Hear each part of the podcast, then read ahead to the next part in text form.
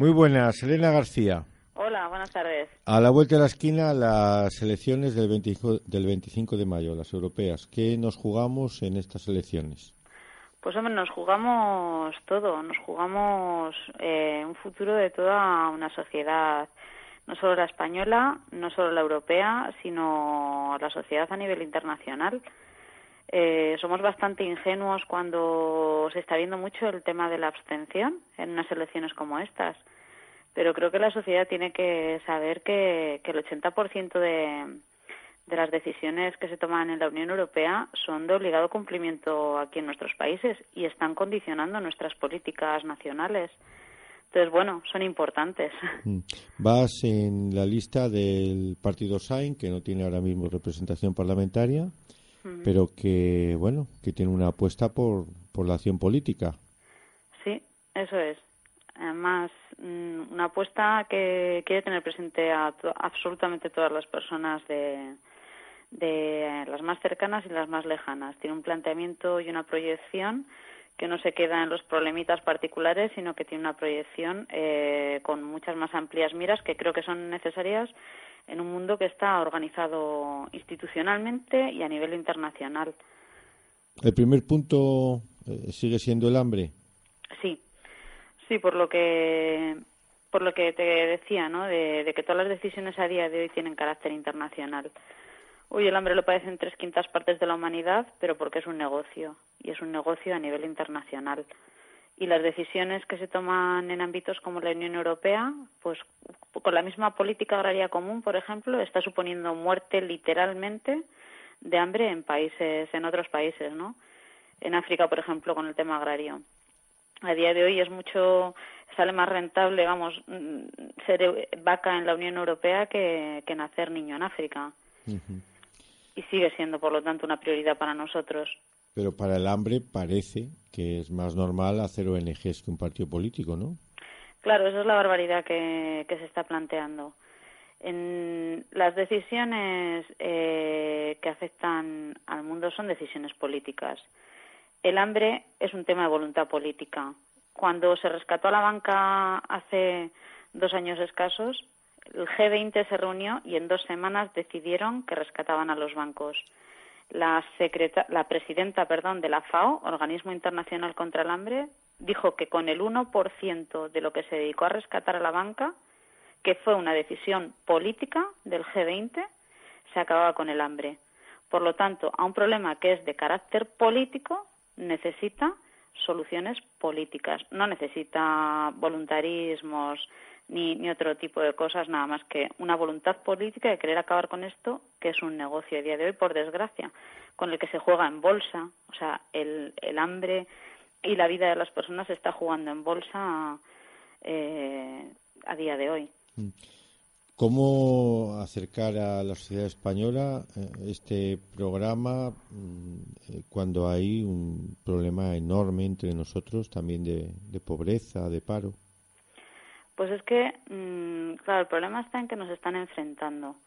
La sociedad española tiene que, ver y reconocer que está eh, totalmente interrelacionada la situación de paro y de explotación aquí en España con la situación de paro y explotación en, en otros países.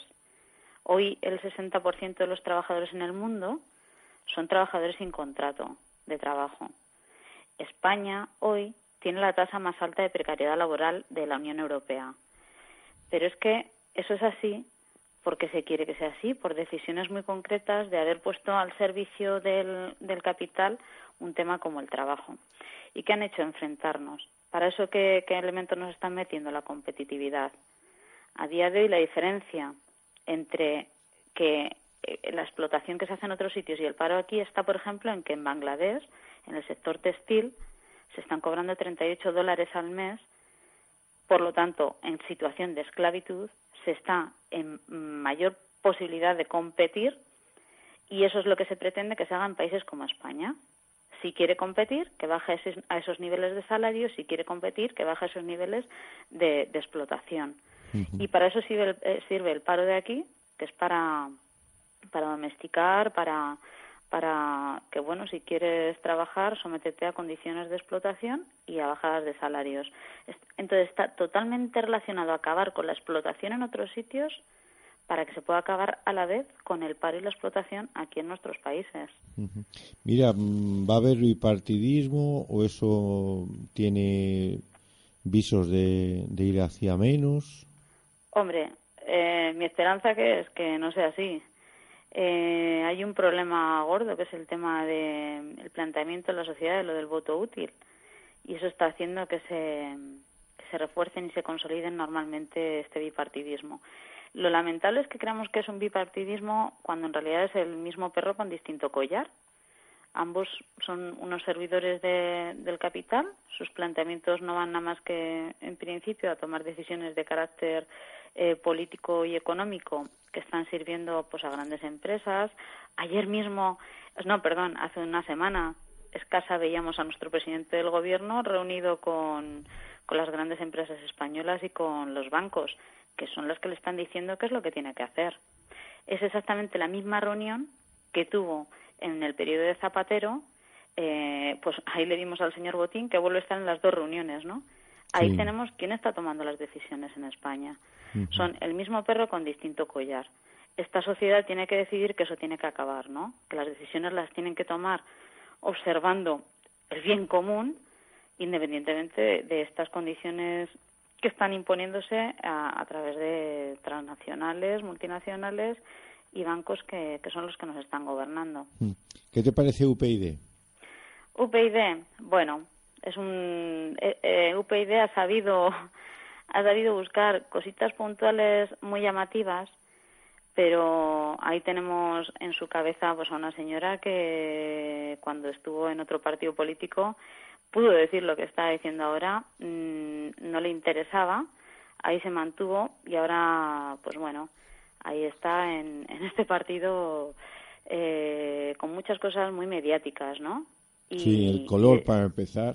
El color, efectivamente, hasta el rosa, que vamos, ya ni rojo, que tiene la fuerza de, de la lucha y tal, sino no, ya un rosita, una cosa, pues haciendo un poco juego, ¿no? Está ahí en medio y tiene algunas mm, campañitas muy puntuales, muy llamativas. Hago la denuncia de turno de una cosa muy concreta, pero en determinadas decisiones políticas eh, se mantiene exactamente igual que cuando estaba haciendo el juego en el PSOE.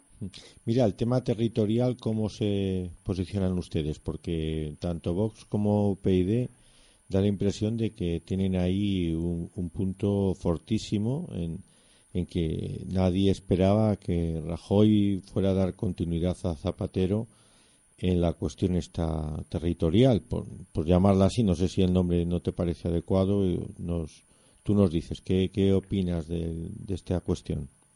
Bueno, nosotros, mm, de hecho, por ejemplo, eh, el partido nace con una idea muy clara, ¿no? Eh, que es la unidad de España. O sea, España es toda ella un pueblo en la que lo que no se pueden es estar dando las diferencias tan abismales, ¿no? A nivel en niveles salariales, en niveles económicos, etcétera, porque entendemos que, que esa unidad en, en España mm, hay un problema ahí con haber mm, descentralizado determinadas cosas que están suponiendo sobrecargas en gastos, etcétera. Yo creo que hay un trabajo importante que hacer partiendo de que, de que no es lógico que en una misma, en una misma nación haya diferencias tan abismales entre, entre, sus, entre sus miembros, ¿no? Hmm. Y por ahí va un poco el planteamiento. Tú vives en Pamplona, no, no sé si es fácil, difícil o complicado o, o no defender que no haya regiones de España con privilegios fiscales. Pues es difícil, efectivamente, porque además vivo en una región donde está bastante asumido socialmente que ese privilegio, los privilegios deben de existir. Y eso es una barbaridad a día de hoy. y además yo vengo también de otra región de España en la que he podido ver y contrastar en ambos sitios la, la gran diferencia que te comentaba antes a nivel salarial incluso. O sea, lo que puede cobrar incluso un funcionario a nivel de Madrid, de Andalucía, con respecto a un funcionario en Navarra, no tiene nada que ver.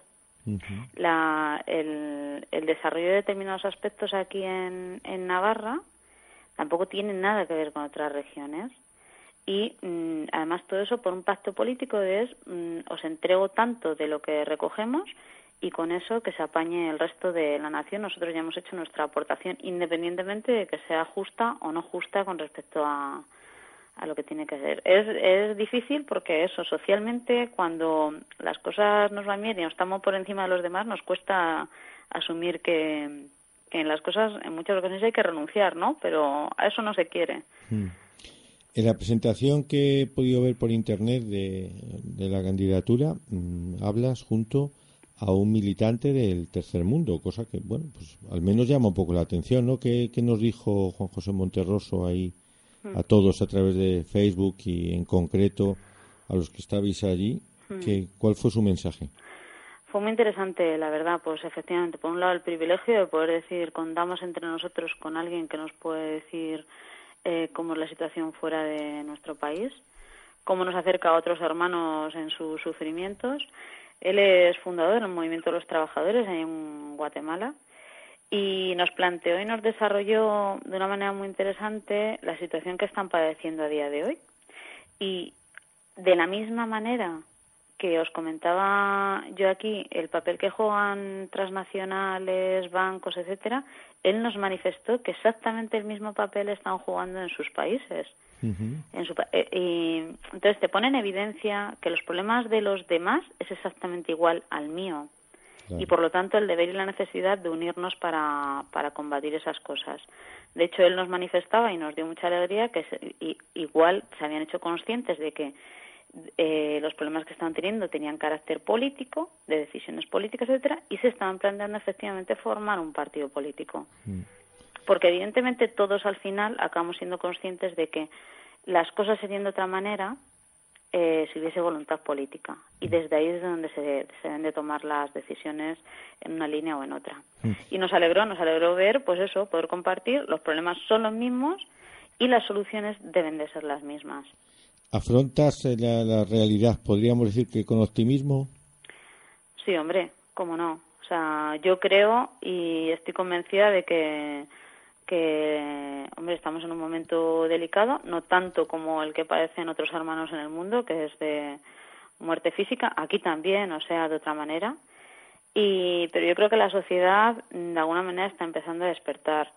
O sea, está intentando ver que, que en sus manos está, si quiere, la posibilidad de hacer de esto otra, otra, otra política, otra economía, otra cultura y siempre hay mm, pequeñas muestras de esperanza. En este celebramos hace dos semanas un congreso internacional, perdón, una semana, un congreso internacional que nos puso en evidencia que cuando se quiere se puede, o sea, que se cierran talleres clandestinos donde se está explotando a personas, que se liberan de la prostitución a mujeres que están siendo violadas en prostíbulos, eh, que, eh, o sea, manifestaciones de que cuando se quiere se puede. Yo creo que siempre sociedad eh, que está dispuesta a que esto sea de otra manera. Elena García, nos alegra contar con tu experiencia. Hasta siempre. Hasta siempre.